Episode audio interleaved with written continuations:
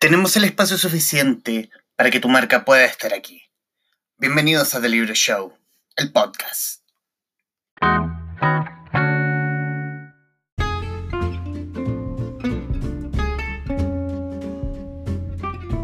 Don Álvaro. ¿Qué tal, maestro? Humberto, ¿cómo estás tú? Qué gusto estar contigo conversando. Qué gusto nuevamente, qué gusto, perdón, qué gusto conversar.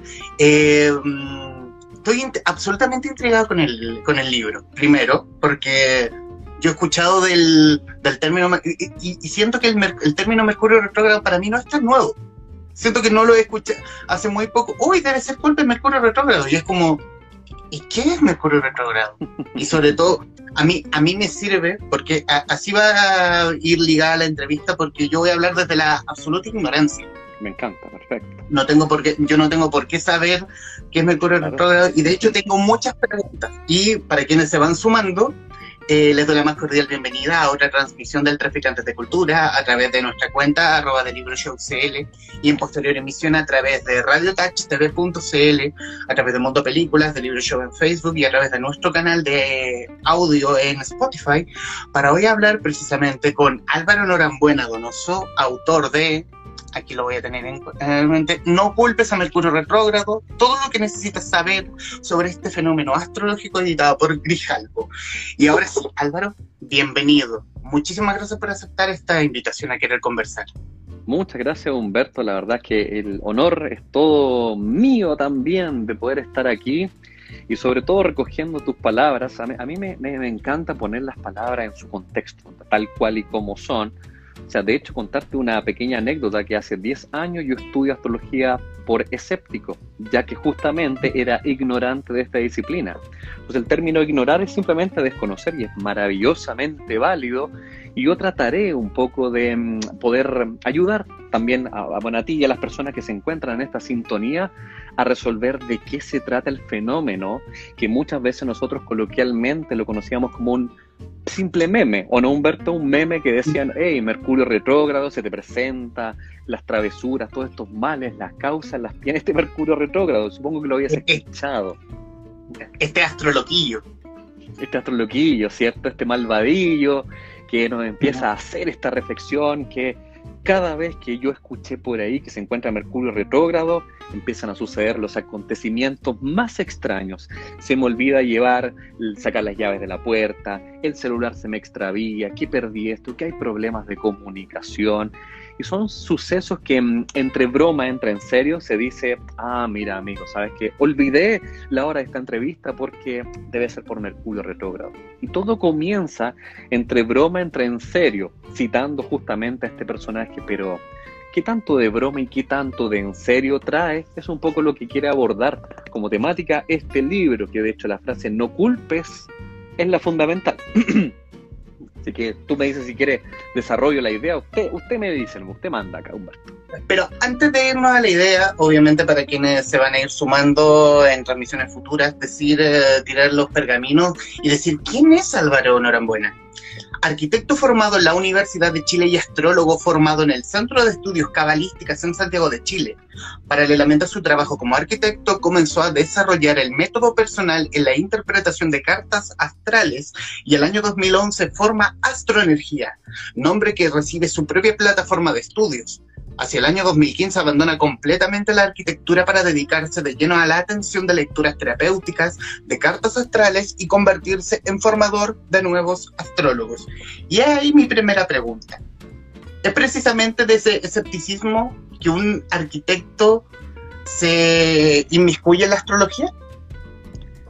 Bonita pregunta y te lo agradezco, que, que bien formulada la verdad. Mira, no es precisamente del todo un escepticismo, ya que desde la disciplina de la arquitectura, fundamentalmente, lo que aprendí y desarrollé, y sobre todo en el ámbito que más me sentí identificado, era justamente en el trabajo humano, el factor humano que está detrás de la arquitectura. Como diciendo, por ejemplo, si viene en ese caso un cliente y me pide hacerle un traje a medida, como lo es una vivienda, una casa, yo primero tengo que entrar en la psicología de este personaje. Cuando me dice, mira, sabes que quiero una casa donde la vista sea al horizonte, donde yo me sienta en privacidad, pero que a la vez sea un ambiente absolutamente cómodo, de respiro, de descanso. Chuta, ¿qué es para ti esa comodidad? Por lo tanto, tenía que entrar esa psicología.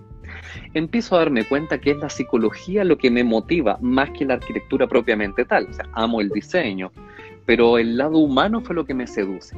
Y en eso empiezo a estudiar disciplinas paralelas, pequeñitas, ¿cierto? Que tienen que ver un poco con el desarrollo humano.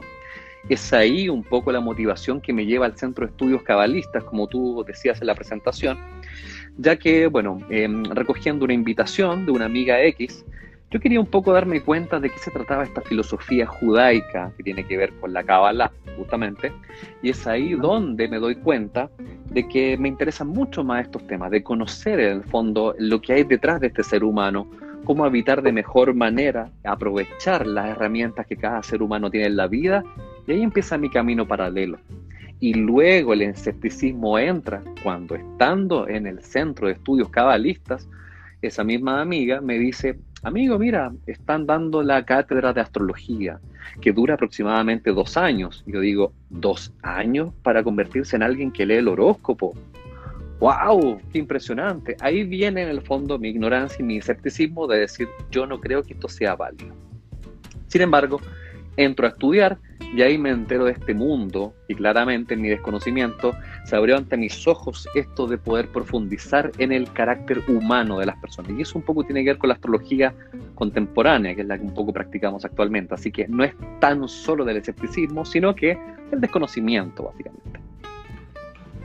Y ahora vamos a la idea del libro. Y aquí yo voy a sumar dos preguntas. La idea del libro, ¿por qué, por qué eh, dedicarle... Mm, tiempo a Mercurio retrógrado y para quienes van a ir sumándose a la transmisión, ¿qué es Mercurio retrógrado?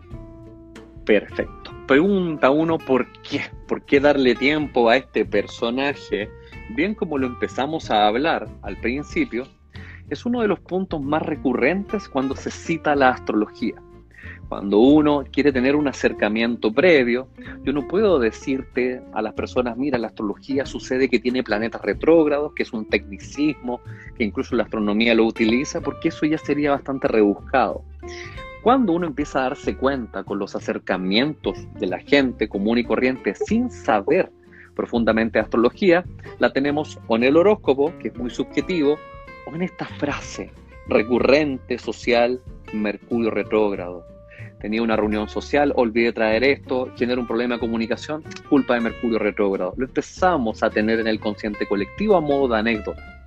Es ahí un poco lo que trae esta reflexión a la idea de decir, tenemos que conectar con este principio de que el famoso Mercurio retrógrado, una frase astrológica, empieza a entrar en la conciencia de las personas, pero sin nosotros todavía saber ¿Será verdad? ¿De qué se trata? Y por eso conecto con la segunda pregunta que me hace Humberto. Bueno, ¿qué es finalmente Mercurio retrógrado más allá del meme, más allá de la anécdota? Son momentos particulares que ocurren en un año cualquiera, desde el punto de vista primero astronómico y luego astrológico. En términos muy sencillos, desde la percepción terrestre, y ojo que la palabra es clave, percepción terrestre, los astros se mueven en un sentido. Sin embargo, justo como percepción óptica sucede en el caso de Mercurio tres veces al año que pareciera desplazarse en sentido contrario. Mismo que cuando uno toma un tren, va a una ciudad y empieza a ver que los postes fuera del ventanal del tren pareciera que avanzan en sentido contrario, pero ustedes saben que no avanza en sentido contrario, es mi percepción. Por lo tanto, lo que sostiene la astrología principalmente en nuestros tiempos es que dicha percepción constituye realidad muy de la psicología de Carl Jung. Tenemos un escenario que influencia el comportamiento de las personas. Por lo tanto, basado en esta percepción de que el planeta gira hacia atrás, este fenómeno sucede tres veces al año.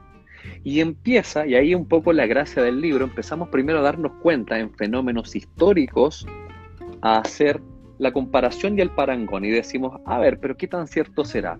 Por ejemplo, caídas masivas de Instagram, Facebook, documentemos esto y nos damos cuenta que, oye, sucede bajo Mercurio retrógrado y todo lo que conlleva. ¿Será casualidad? Bueno, es tanta la comprobación cíclica que ha desarrollado la astrología que para mí a esta altura el partido deja de ser una casualidad. y por lo tanto son momentos dentro de un año donde hay una tendencia a que todo lo que implica Mercurio empieza a funcionar relativamente mal. Principalmente comunicación, mente, ideas. Eso es Mercurio. Cuando va hacia atrás, nos cuesta todo lo que implica comunicación, mente, ideas. Mercurio retrógrado en términos sencillos pero tiene, eh, tomas, tomas también la idea en el libro de que, que Mercurio retrógrado es más bien un potenciador, no es porque nos encanta echarle la culpa al resto y no ver las torpezas de cada uno. O sea, no, es, hoy se me olvidó las llaves porque Mercurio retrógrado, no, que probablemente yo soy un imbécil y se me olvidaron las llaves. Ahí está el punto. Justamente en la frase la que dice Humberto, no culpes, porque finalmente detrás de todo esto es mucho más sencillo echarle la culpa al del resto, a afuera. Y en ese minuto, cuando nosotros en cualquier ámbito de situación declaramos que el culpable es el externo, en ese preciso instante asumimos que nosotros no podemos tener el poder creador de nuestra realidad. En todo ámbito de situación. Si le echo la culpa al Estado de lo que está pasando, significa que me importa y dependo de lo que el Estado haga por mí por poner un ejemplo bien atingente en estos tiempos. Entonces, finalmente, ¿cuál es el gran mensaje que ha pasado en pandemia? Independiente hayan pasado diversas situaciones en tu vida, tú tienes el poder de traspasarlas a tu manera. ¿Cuántos se han reinventado en sus trabajos a raíz de esta pandemia? El punto es, dejemos de culpar al resto. Y cuando está Mercurio retrógrado, es un momento que genera una tendencia tenemos dos posibilidades. Culpamos a Mercurio retrógrado y así es mucho más sencillo. Sí, viste, no era culpa mía, era culpa del otro. O como bien dijiste tú, Humberto, culpar por la imbecilidad que tenemos, por la desconcentración, por no reestudiar, por no leer las letras chicas. Cuando somos conscientes de este momento Mercurio retrógrado, podemos utilizarlo a mi favor, porque ahí recibimos el mensaje correcto mira, no le puedo pedir peras al olmo, no le puedo pedir a Mercurio, que usualmente tiene que ver con una comunicación fluida, medio de transporte rápido, internet funcionando, por citar algunos ejemplos. Bajo Mercurio retrógrado, el planeta te dice, amigo, dame un respiro, no me exijas lo que no te puedo entregar. Y entonces, ¿qué te puedo exigir? Mejor te culpo. No, no me culpes tu mente se hace más reflexiva. Si quiero hacer un contrato de arriendo, lo leeré tres veces y es ahí donde empiezo a utilizar a mi favor el elemento. Es ahí donde nosotros resignificamos el momento y esa es la clave para dejar de culpar no tan solo a Mercurio, a todo el resto, por culpa de nuestra propia desidia por lo demás. ¿No te parece? No, absolutamente, absolutamente. Y ahí tengo una, duda, porque precisamente el libro toma de que en ciertos momentos del año Mercurio entra en esta fase retrógrada. Hay, hay en cada una de las fases donde Mercurio se mm, manifiesta más de, de mayor, en, mayor energía que en otros momentos. O sea, probablemente el que vayamos a empezar tenga mayor energía que el que pasamos hace, no sé, dos meses o tres meses. Bueno, sucede que hay muchas configuraciones que están involucrándose bajo momento o fase Mercurio retrógrado. Esto es un poco como cuando uno describe una película, es decir, una película tiene, sabemos que está el Padrino 1, el Padrino 2, sabemos el título completo, pero dentro hay un inicio, ¿cierto? Un desarrollo, una trama, un clímax, un desenlace. Lo mismo pasa con este momento entonces, asociado a las películas, tenemos que el componente de la retrogradación, para explicarlo muy sencillo, haré el siguiente esquema. Usualmente un planeta se mueve en una dirección, pero llega un momento, y esta es la explicación de un planeta retrógrado, que también la encontramos aquí dentro del libro, las claves, sucede que el planeta empieza primero a ralentizarse desde la percepción terrestre. Anda cada vez más lento. Esta es la fase 1. La fase 1 significa que el planeta ya empieza a funcionar de manera extraña, generando el mensaje para ti de algo pasa. Entré a la cocina. ¿A qué venía yo a la cocina? Eh, mm, me devuelvo. empiezan a pasar este primer estertor de un funcionamiento que no es el que habitualmente yo tengo. Fase 1. Esto se llama presombra. Y debo informarles a mis queridos amigos que nos están viendo que ya entramos en esa fase. Porque el próximo Mercurio retrógrado es el 14 de octubre. ¿Y entonces en qué fase estamos? Estamos justamente, 14 de octubre, estamos en fase de presombra. Van a empezar a suscitarse acontecimientos de, qué extraño, se me olvidó mandar este mensaje. Acabamos de, estaba conversando una incidencia con mi esposa Y me dice, ya, vamos saliendo. Le digo, mi amor, tengo eh, la conversación con de Libros Show, con Humberto. Me dice, ¿pero y cuándo me dijiste? Anoche, se te olvidó. empieza esta primera fase. Luego de que el planeta empieza a ralentizar, se viene fase 2. Se detiene y retrograda. Retrocede en grados de una constelación. Este es el momento más crudo porque definitivamente el planeta funciona a la inversa. Ahora, ¿es partidario de nosotros culparlo o aprovecharlo? Es la clave del libro. Este es el momento clímax, 14 de octubre y dura 22 días. Y luego que retrocedemos, viene un momento donde volvemos a avanzar, pero una especie de repetir de curso. Repito todo este momento que retrocedí antes, y eso se llama etapa directa. Y luego de eso, después del 4 de noviembre, por fin nos sueltan. Entonces son distintas etapas. El clímax es bajo la retrogradación. ¿En qué momento estamos? Precaución, luz amarilla en el semáforo. Es momento de empezar a percibir lo que está pasando para que si somos conscientes podemos decir, perfecto, está pasando esto. Por lo tanto, si me voy a comunicar con Humberto, voy a hilvanar mejor las ideas, voy a hablar más pausado. Ahí ya estoy tomando una precaución, ahí ya estoy tomando las cosas a mi favor. Y, y, en, el, y en el libro nombres que no solo Mercurio tiene esa fase retrógrada, sino todos los planetas. Ahora, ¿qué hace que, qué hace que Mercurio tenga esa preponderancia? ¿Será por su cercanía al Sol? Uno, es decir, Mercurio, la gran predominancia que tiene, y bien como dijiste tú, o sea, todos los astros, con excepción del Sol y la Luna, retrogradan. Y ojo, esto es un término científico para los amigos más racionales, es un término de astronomía, la retrogradación planetaria. Sin embargo, somos nosotros los astrólogos los que sostenemos que además de producir este efecto, genera una implicancia en el desarrollo humano.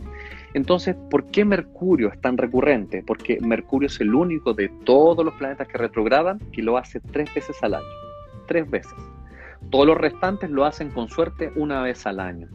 Es por eso que vas a escuchar más cotidianamente que Mercurio retrograda, porque son tres veces al año donde se te presenta este personaje, Mercurio retrograda, Mercurio. Entonces, por eso que lo hemos traído constantemente mediante la repetición del factor retrogrado. Segundo, porque cada planeta involucra y define una herramienta primordial en el desarrollo de cada uno. Mercurio tiene que ver con nuestra comunicación y nuestra mente, nuestra concentración. Venus tiene que ver con nuestros gustos, con lo que nos gusta, con lo que amamos. Marte tiene que ver con nuestra iniciativa, nuestro actuar. Así cada planeta tiene una herramienta fundamental.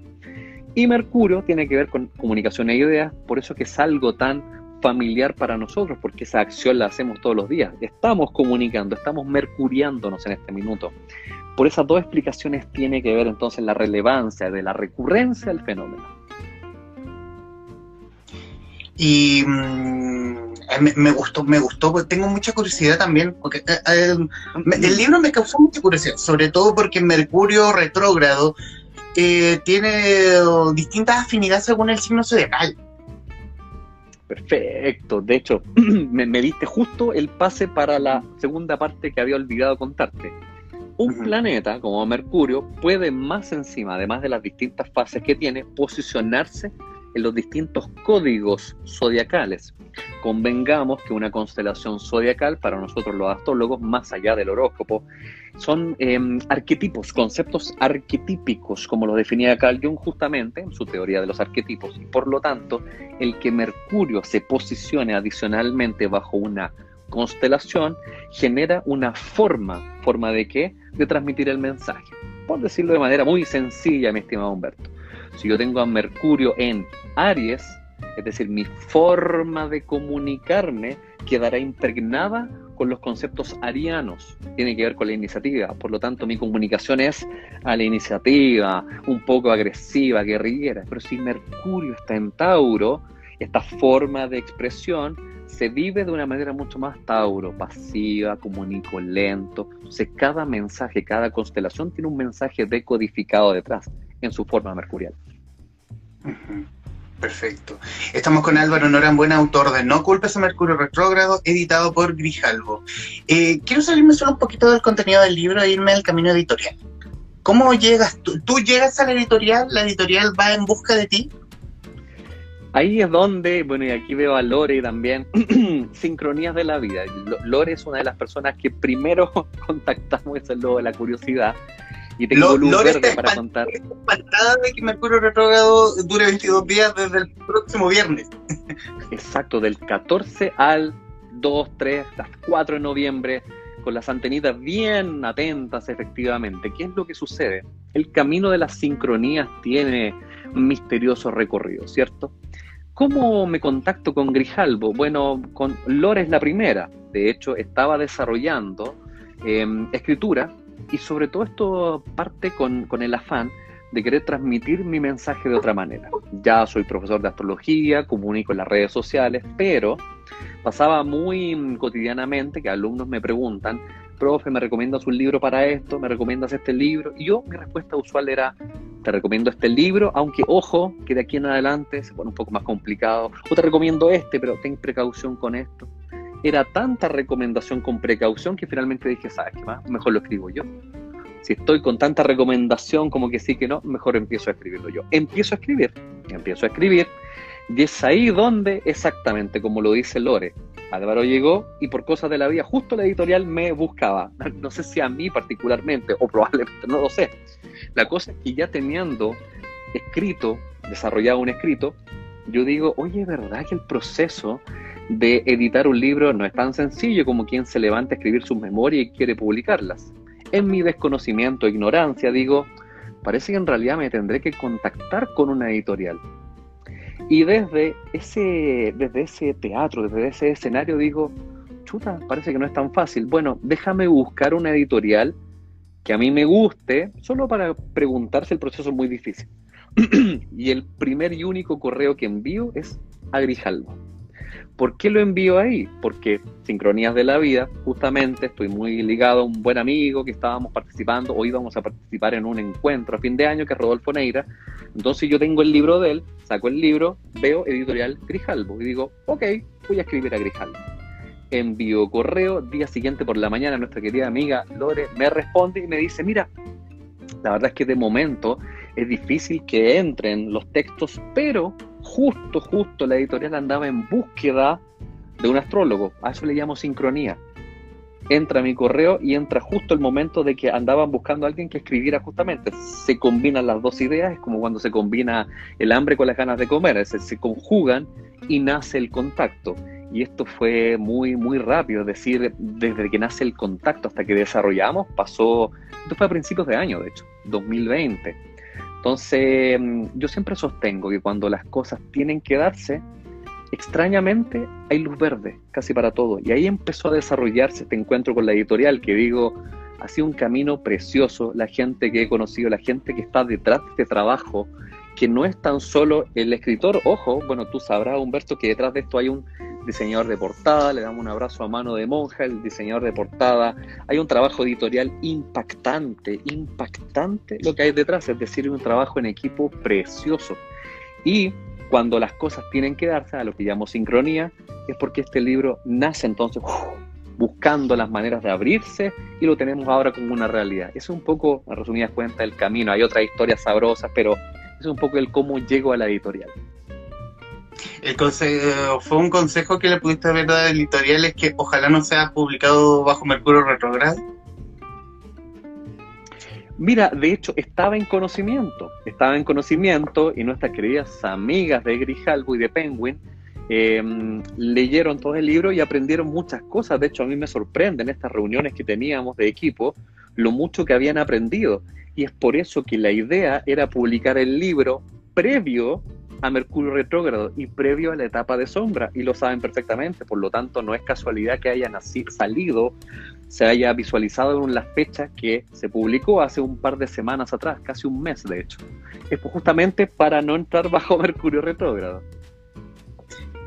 Quiero volver al contenido del libro y es precisamente porque tú haces la explicación de qué es Mercurio retrógrado y lo pones en contexto histórico. Por ejemplo, en el nacimiento de Hermes, que Hermes está ejemplificado en la figura de Mercurio. ¿Por qué poner ese contexto?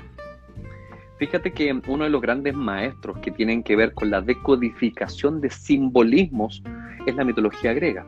De hecho, uno de los grandes eh, pilares los que yo me trato de respaldar en términos didácticos cuando tengo que explicarle a mis alumnos sobre todo el significado de los planetas, mis alumnos que estén por acá sabrán que así es, me voy a la mitología griega, porque tienen una, una capacidad de simbología, de transmitir en conceptos sencillos a través de la vida de estos dioses lo que significa ese planeta en astrología. Por lo tanto, en el minuto de escribir este Mercurio retrógrado, yo me podría, podría haber elegido muchos más tiempos atrás. De hecho, el mismo Hermes Trismegisto, que es previo a Mercurio Hermes, o incluso Serapis Bey para lo que les gustan las, las épocas pleiadianas, o sea, es el mismo personaje. Sin embargo, el fuerte es la mitología griega por su capacidad de conceptualizar las ideas, es decir, cuando hablamos de Hermes, muchos se acordarán de este ser con orejitas, ¿cierto? Con el yelmo, con orejas, las sandalias aladas, y ya te empieza a indicar que tiene una relación con una velocidad de movimiento, incluso aunque sea caricatura. Los griegos tienen esa facilidad de entregar el mensaje, y es ahí donde yo prefiero comenzar situando esta mitología griega por la claridad del simbolismo del mensaje. Salud, mi querido. Y por lo tanto, es ahí donde parte el por qué yo me adhiero al simbolismo de Hermes, que luego pasa a la mitología romana, transformado ya en la palabra Mercurio, como vocablo Mercurio, portador de la comunicación. Por eso elijo a Hermes, el griego. Y tocas también la figura de Ptolomeo, astrólogo, astrónomo, geógrafo y matemático nacido en el año 100 después de Cristo, eh, donde uno de sus libros más reconocidos es el, el Tetrabiblos, donde se le atribuye ser el creador de la interpretación de la influencia de astros en las personas. Exactamente. De hecho, Ptolomeo, bueno, eh, para nosotros uno de los padres cruciales de la astrología, Ptolomeo es siglo II después de Cristo, personaje que incluso se le encomienda tremenda misión. O sea, ser el portador del conocimiento para construir la biblioteca de Alejandría. Esto es dato histórico, ojo. Y Ptolomeo, entonces, es un personaje que desde la astronomía empieza a reflexionar que vez, a la vez del conocimiento que empezó a juntar en esta gran biblioteca, Ptolomeo dice, a ver, un momento, está decodificado un mensaje a través de las constelaciones que no es sencillamente morfológica, hay mensajes atrás porque ya los egipcios lo usaban, civilizaciones de la antigüedad lo usaban, los sumerios lo usaban, esto no puede ser casualidad, tiene que ser por algo, de ahí nace las ganas que tenía Ptolomeo de poder entender este mensaje. Y gracias a justamente Ptolomeo, Ptolomeo es el que empieza a visualizar que ya, si yo tengo en esta posición a Venus y en esta posición a Mercurio, desde mi percepción terrestre se genera un ángulo geométrico entre los dos planetas se pregunta Ptolomeo, ¿tendrá alguna repercusión? Es ahí donde la astrología nace como disciplina inductiva, ya que Ptolomeo dice, bueno, qué mejor manera de comprobarlo que le pido a 100 personas que tengan el mismo ángulo geométrico entre Venus y Mercurio, cuál es la tendencia que mayormente se manifiesta. Y ahí Ptolomeo empieza a decodificar este lenguaje y dice, ah, mira qué interesante, se empieza a generar la tendencia. Imagínate la cantidad de variables, mi querido Humberto, que analiza Ptolomeo. El Sol en ángulo geométrico con la Luna, Mercurio, Venus, Marte, Júpiter, Saturno, Urano, Neptuno, Plutón, etc. Cada uno con todos los planetas. Empieza a generar este cuaderno de tendencias conocidas como aspectos ptolomeicos. Es por eso que de ahí en su manifiesto, el Tetra Biblos, es donde escribe este trabajo investigativo y es por eso que se le llama el padre de la astrología, porque su trabajo investigativo es poderosísimo, desde el conocimiento para construir incluso la biblioteca de Alejandría, ojo con eso. Eh, bueno, tienes también, bueno, tienes también que el padre de la astrología también siendo científico, donde, donde en un momento de la historia la astrología y la astronomía fueron eh, ciencias afines. Eh, hoy una, una, una, ningunea a la otra, porque los científicos son buenos para esto. No voy a nombrar a ninguno, prefiero, hacerlo, prefiero hacerlo picar a todos con mi comentario. Sí, eh, me encanta. ¿cómo, ¿Cómo juega, no sé si el ego, por decirlo de alguna forma, de que de que la ciencia, de que la señora ciencia, mm. eh, la, este arte de la. Imagínate, y eso es bien interesante, yo siempre me he preguntado cuál es el afán de desacreditar la astrología como ciencia si la astrología ni siquiera pretende ser ciencia, partiendo por eso, ¿cierto? Hay como una especie de, de, ganas de ningunearla y, de hecho en la historia hay, hay siempre como mm, eh, personajes sabrosos de la historia que tienen que ver con la astronomía y la astrología. Se cuenta como el casi leyenda un día que el astrónomo Edmund, me parece que es su nombre de pila, Halley, eh, el famoso cometa Halley, un día conversa con Isaac Newton, con Newton y le dice, eh, Isaac Newton, lo veo interesado en las artes de la astrología, pero escondiendo detrás de su comentario un ninguneo terrible. Y Newton le responde, mire, lo bueno que tengo yo es que al menos yo sé de lo que se trata y lo estoy averiguando, como diciéndole a Halley, para hablar de algo, mejor entiende de lo que se trata antes de ningunearlo. Mismo mensaje que tenemos que decir con grandes personajes que también, tal como lo hace Humberto, no voy a citar a ningún premio chileno, no, perdón, perdón, una, broma, eh, que hablan de astrología y yo digo, son personas es que está, es que, Sagitario él. Claro, de ser. ¿Y qué es lo que pasa entonces? Bueno, varios personajes se toman la atribución de hablar de algo que desconocen. Por eso tú partiste con la palabra clave. ¿Por qué tenemos el afán de hablar de lo que no sabemos? Yo a mí no se me ocurriría hablar de astronomía, porque para eso hay mentes brillantes como el señor José Massa, mentes brillantes, brillantes. Pero cuando esa misma persona hace un comentario de astrología, yo primero me preguntaría, ¿de verdad sabemos de lo que se trata? Si no, mejor no puedo. ¿Cómo voy a opinar de algo que no sé? Y en comentarios que yo he visto se nota que nuestro querido amigo Massa no sabe astrología, de hecho no le importa. Y bien por él, me parece muy bien. Me parece muy bien, pero ahí está un poco la reflexión, la invitación. Y esto parte, y quiero darte otro antecedente, parte con una tendencia que se visualizó en los años 40, bien contemporáneo. Porque bien como señalas tú al principio eran disciplinas afines, pero ahora parecen hermanas tipo a Caín y Abel, ¿cierto? Bien hermanas, bien separadas. Hay algo que se llama el método Forer. En los años 40, un método que está muy de moda actualmente, el efecto, perdón, el efecto Forer, gracias a un psicólogo de apellido Forer, que empieza justamente a ningunear a todo lo que se llame astrología, ya que de alguna manera se dice que la astrología simplemente se basa en que yo hago una apreciación positiva de Humberto y por lo tanto es mucho más sencillo que Humberto esté de acuerdo conmigo. Humberto tiene esa excelente capacidad de hilar ideas. Humberto va a decir, oye, sí se parece a mí, ¿ah? me está leyendo. Eso es lo que describe el efecto Forer. No puede ser más alejado de la realidad de un astrólogo en mis consultas, bueno, los que habrán pasado por mi consulta lo sabrán. Entonces esto se empieza a asumir como una verdad. Años 40, y extrañamente, hasta Netflix lo ha reflotado en los años 2020 como diciendo, wow, el efecto Forer se mantiene hasta nuestros días. Y yo digo, si el efecto Forer es de los años 40, archiprobado obsoleto, a lo que ustedes, ciencia, llaman astrología, es el horóscopo. El horóscopo podemos hacer los dos sin saber de astrología. Los editores hecho horóscopos, ¿cierto? A cada minuto. Entonces, de eso no es la verdadera astrología, es mucho más profunda la disciplina. Y es por eso que a mí muchas veces me sorprende el afán, y de verdad lo digo en todas sus letras, me sorprende mucho porque si fuera una disciplina que de verdad uno realmente mira menos, es que no te importaría.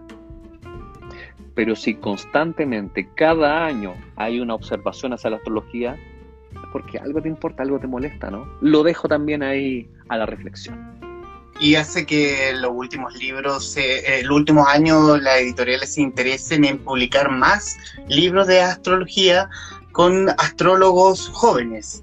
Exacto, exacto. De hecho, un poco recogiendo el guante, lo interesante de los astrólogos jóvenes, bueno, te diste cuenta que me autoasumí como joven inmediatamente, hagamos eso, me acabo de asumir como joven. Eh, lo interesante de esto es que tenemos otra visión de la astrología nuestra visión de la astrología no es el, mira, te va a pasar esto, en dos años más va a pasar esto. Nosotros, la generación actual, estamos muy desligados de la predicción. Yo al menos no creo en la predicción. Creo en que hay momentos mucho mejores que otros para hacer ciertas cosas o momentos que te guían hacia ciertas situaciones pero no condicen ni predisponen al individuo. No hay una forma de saber el futuro, como se entendía la astrología de antaño Tampoco los astrólogos contemporáneos usamos turbantes, ni estas bufandas suntuosas, ¿cierto? Ni vestimenta estrafalaria. Somos personas comunes y corrientes que nos damos cuenta de que hay ciertas tendencias en momentos, que empezamos a emitir nuestros resultados y que tiene que ver con un estudio cíclico de la historia, que ciclos se van repitiendo claramente. Por eso que este es un poco el llamado de la nueva generación de astrólogos, que entendemos la astrología como algo que es un mensaje a tener en consideración. Y en este sentido, es bien curioso cómo empezamos a, no sé si achuntarle sea la palabra, pero sí empieza a tener sentido más en el desarrollo del comportamiento social. Y, en ese sentido, ah, me encanta, me dejaste la pelota botando. Em, el juego, el, el, asunto de la carta astral. Tengo la curiosidad, primero saber qué es y es precisamente, la carta astral nos sirve como para predecir. Tengo a, lo que me da a entender es más bien el consejo. Ándate por, es como yo te paso un mapa, tienes que ir, no sé, a paso mapa. Mira, ándate por mapa derecho, una cosa así. explicándolo en simple. Perfecto, lo dijiste perfecto, Humberto. Decir, mira, una de las metas en tu vida es llegar a, Plaza de Armas. Mira, yo te recomiendo que te vayas justamente por Ahumada, porque hay menos tráfico por ahí, como inventando una situación, luego dobla a la derecha y te recomiendo por acá. Ahora, tú eliges, ¿ya? Tú eliges, no, o sea, que yo quiero irme, no sé, en helicóptero, llegar por este otro lado, luego tomar un taxi. Bueno, usted elige, solamente que yo le recomiendo tomar este, este y este camino, por esta, esta y esta explicación. Es decir, en el estudio de una carta astral es un estudio de posibilidades, posibilidades que han generado tendencias. Es mucho más fácil que uno en su carta astral entonces. ¿Por qué empieza a suceder este fenómeno extraño de que los astrólogos como que le achuntan? No es un achunte.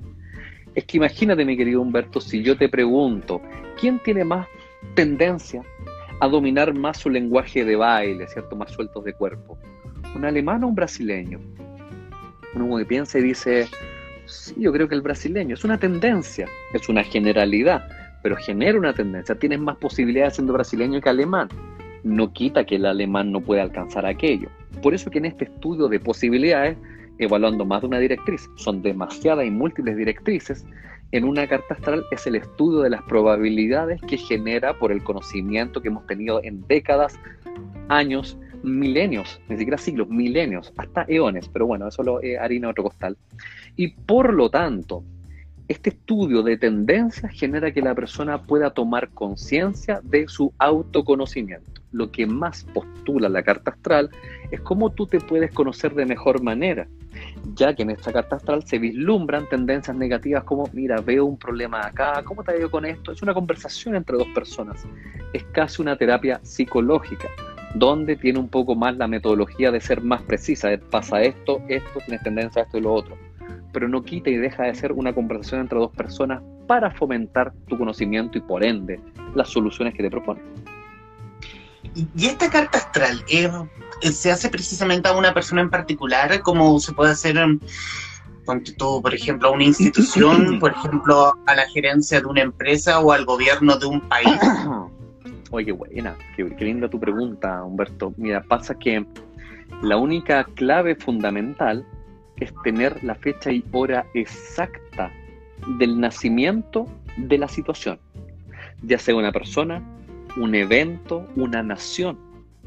Entonces, ojo con eso, porque, claro, em, más recurrentemente las cartas astrales son relacionadas a personas, ¿cierto?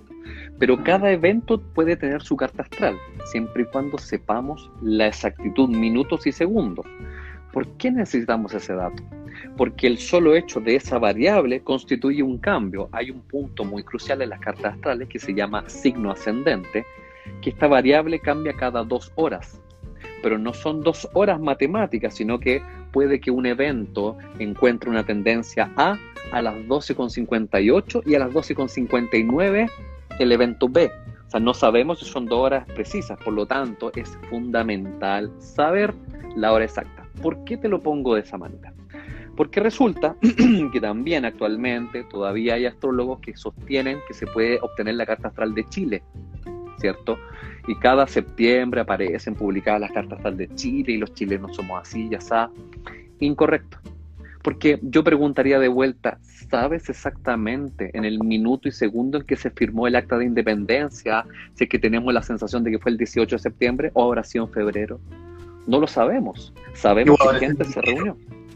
Claro, no lo sabemos. Entonces, ¿cómo yo puedo asumir una carta astral de Chile?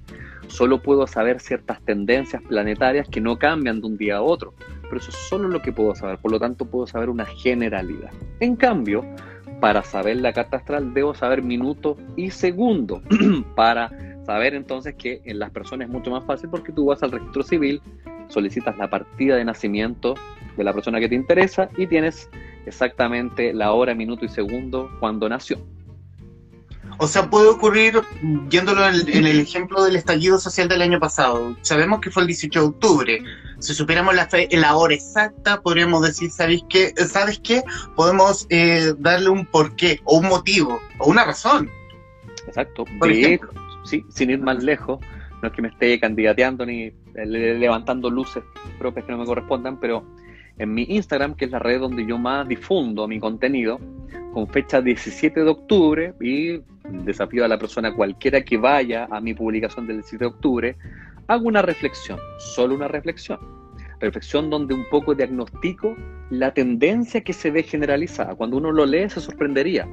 Ahora tengo que confesar algo. Jamás pensé en un estallido social, jamás. Solamente hablo de energía de agresividad, lucha, bando, pleito, efecto de comunicación. Está redactado. De hecho, todavía me acuerdo del fondo de esa publicación. Tenía una especie de avión arriba, encerrado en un círculo. Si alguien la quiere buscar, ahí está. Entonces empezamos a entender el porqué, de qué es lo que se trata. Y ahí un poco nos damos cuenta de que es una tendencia que efectivamente se produjo y que generó cosas similares a las que describo. Misma situación, mi querido Humberto.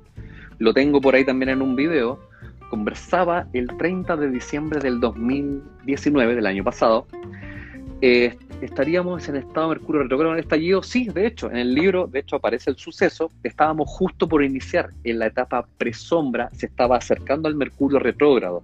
Y eso es una de las claves que sale en el libro también, y un poco responde a la pregunta de Humberto, efectivamente. Y pasa que este fin de año, del año pasado, entonces, un amigo me pregunta, oye, ¿cómo se ve el 2021? A lo cual yo sostengo y le digo, es difícil hacer predicciones, a mí no me gusta eso, solo sé que hay un momento bien esperado por los astrólogos de hace muchos años, son fenómenos que se repiten cíclicos en la sociedad, que con fecha marzo-abril se genera una múltiple conjunción entre Júpiter, Saturno, Plutón y Marte, lo cual genera una especie de bataola grande. Júpiter decodificado significa mundial, así que yo creo, le digo y lo tengo grabado, que marzo-abril vamos a tener pero un problema a nivel mundial. Si me preguntas nuevamente, ¿pensé en una pandemia? Jamás en la vida pensé en la pandemia. Yo me acuerdo que miraba lo que pasaba en China y decía, no, no creo que llegue. Pero veamos los astrólogos que esto tiene que ver con la ruptura de sistemas económicos estudiados en ciclos que se llaman catunes cada 20 años, año 2000, año 81 hacia atrás, justo 2020 confluyen esas fuerzas generando una tendencia. Por eso te digo, no es que hablemos de una predicción, sino que una tendencia que empieza a encontrar sentido cuando hacemos la comparación con el estudio astrológico. ¿Y, ¿Y, cómo juega Mercurio en un año tan acontecido como este? O sea, tenemos pandemia, tenemos cosas tan noticiosas como de alguna forma el 10% de las AFP, donde la clase política está un poquito eh, más o menos alterada. Se viene el plebiscito que justamente también cae en Mercurio retrógrado. ¿Cómo juega? ¿Cómo juega el astroloquillo? Exacto, este loquillo, por lo tanto, es como que mm, va metiendo su colita, entra y sale, entra y sale. Entonces Mercurio retrógrado, como es el más recurrente, no digamos que es el fundamental en términos de crisis social, sino que es un condimento extra, pero un condimento como un, chile picante, ¿eh? porque cuando entramos bajo Mercurio retrógrado empieza a generar tendencia a que nos cueste llegar a ideas afines y por lo tanto, ¿cómo juega el Mercurio, que se nos avecina retrógrado en esta tercera etapa? Recuerda que son tres veces al año, como excelentemente lo dijiste Humberto, justo el plebiscito. Mercurio retrógrado, entonces empieza a generar la tendencia de dificultad para hilar ideas. Es que yo dije esto, es que me parece a mí, es que tú estás equivocado y esto empieza a generar el debate tenso porque no nos escuchamos. Con Mercurio retrógrado no nos comunicamos bien, no nos escuchamos, nuestras ideas no están claras. Un bando quiere esto, el bando quiere otro y no hay el ejercicio mancomunado de las fuerzas. Por lo tanto, sumado a otros eventos astrológicos, Mercurio por el, pone el sazón, el sazón de la dificultad de llegar a un consenso desde el punto de vista mental, racional, de hilar una idea que nos convenga a todos. Esa es la salvedad que se hace en este periodo actual de Mercurio retrógrado. Por lo tanto, cuando las ideas no fluyen de buena manera, se empieza a generar una tendencia a la mala forma de comunicar. Se genera una agresividad. Se queda no, ¿cómo se te ocurre decir esto? No hay, nuestra mente no quiere dialogar, ya quiere mantenerse en su postura. Y esa es la tendencia negativa que tiene este personaje. ¿Qué tenemos que hacer entonces? Bueno, las claves están aquí adentro del libro. Si yo entiendo de antemano esto, ¿cómo aún así logro salvaguardar la situación? Respirando profundo y diciendo, mira, lo que yo quiero explicar es esto, esto y lo otro. Ahora no hay que ser muy mago para saber que en la clase política va a ser difícil que esto suceda, pero al menos la clave para sobrellevarlo está aquí adentro. ¿Cómo tomarlo a tu favor? Quiero, quiero tomar una frase que dijiste para mm, Radio Cooperativa para en marzo del 2020 a razón de, comillas, el encuentro, evento esotérico de amor planetario a realizarse el próximo 4 de abril eh, pasado. Em, es urgente un cambio de conciencia para esta día de futuras generaciones. Es el momento preciso como para Mercurio, no solo, Mercurio retrógrado, pandemia, de repensar nuestra forma de actuar. Absoluto. De hecho, y qué, interesante lo, que citaste. De hecho, el, mensaje esotérico fue algo que no, me gustó cuando lo subieron la publicación, porque tiene nada esotérico lo que estaba diciendo, nada esotérico, pero bueno, es un poco la interpretación ahí de quién estaba detrás del, del mensaje. ¿Qué es lo que sucede? Es urgente, porque, y bien como también redacta aquí Lore, tenemos que construir sobre nuevos cimientos y por lo tanto hay mensajes que se están manifestando. Ya no podemos seguir haciendo, destruyendo nuestro planeta, ya no podemos seguir tratando de parchar sistemas económicos, por ejemplo. Ya tenemos que abrir nuestra mente y decir, a ver, ¿no será que tantos eventos no son casualidad para saber que nuestra estadía va a verse en disminución por ejemplo, por nuestro actuar. Veía ayer, no me acuerdo qué documental estaba viendo, estaba hablando de algo bien sutil, pero era como de los corales, los corales en el mar. Y un poco al ritmo que vamos, ya en un par de años más ya no va a haber más corales en el mundo. Y por lo tanto, futuras generaciones, como nuestra descendencia, va a tener que leer el libro de lo que se trataba un coral, así con múltiples situaciones que podemos cansarnos de citar en esta conversación. Por lo tanto, es urgente que nosotros hagamos este cambio de conciencia y aquí viene un, un, ejemplo que para mí es clave, recogiendo una pregunta de esta conversación ¿Dónde entra la señora ciencia versus lo que postulamos los astrólogos? Y ahí entra la disciplina que para mí es maravillosa, que es la física cuántica, digámoslo así.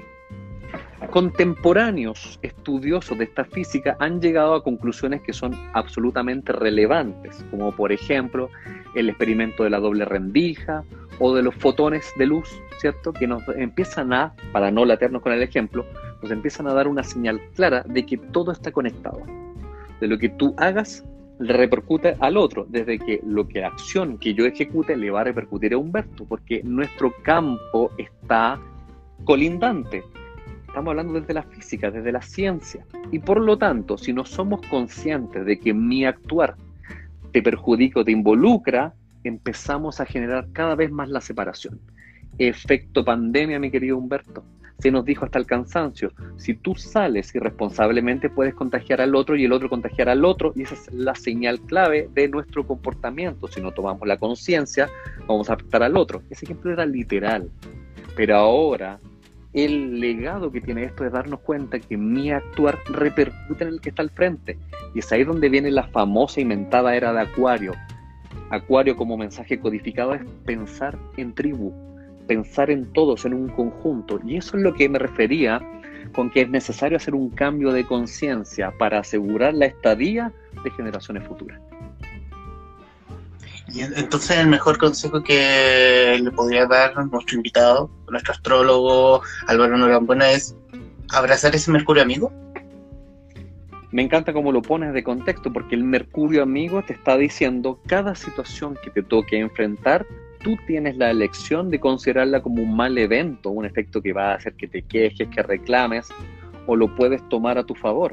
Por lo tanto, amigarme con la versión que propone Mercurio retrógrado es decir, ok, si está retrógrado, el planeta te está recomendando que hagamos un momento reflexivo.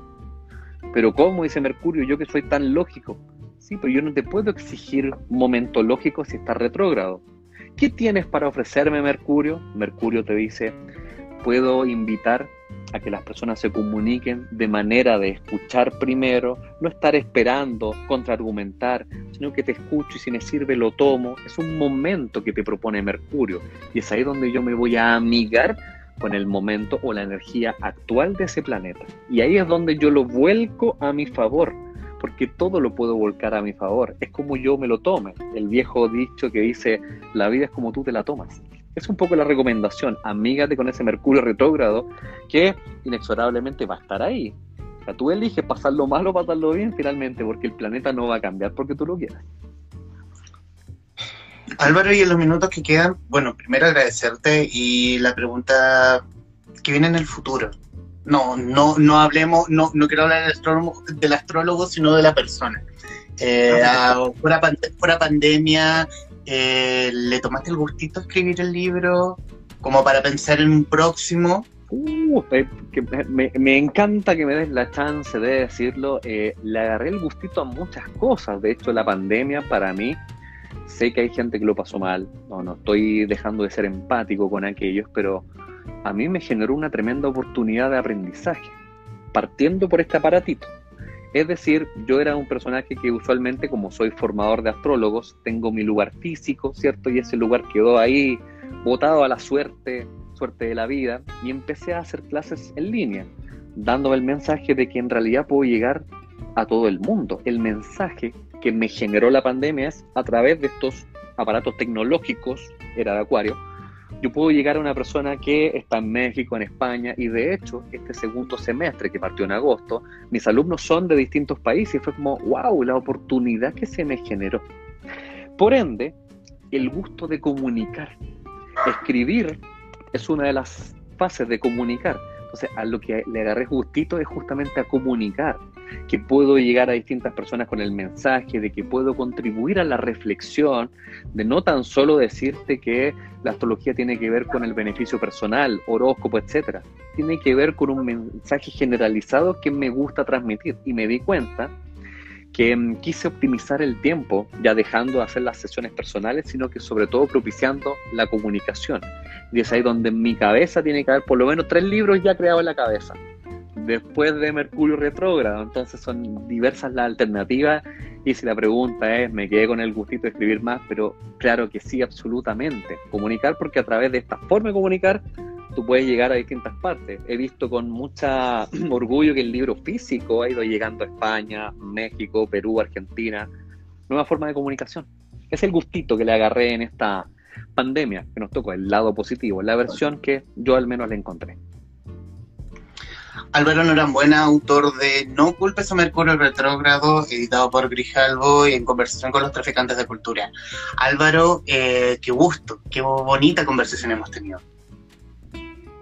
Eh, gusto también estar contigo, Humberto. Me, encanta tu, tu, forma de exponer las preguntas, tu capacidad reflexiva. Así que de seguro vas a poder tomar a través del, mensaje del libro, tomar esta versión amiga de Mercurio, porque tienes esa linda capacidad de, reflexión sobre todo en la idea, lo cual te lleva a estar en una postura no en el fondo polarizada, sino que viendo un poco en esta conversación de debate y conversación de nuevos conceptos. Así que yo soy el que te agradece también el poder tener este grata intercambio de ideas.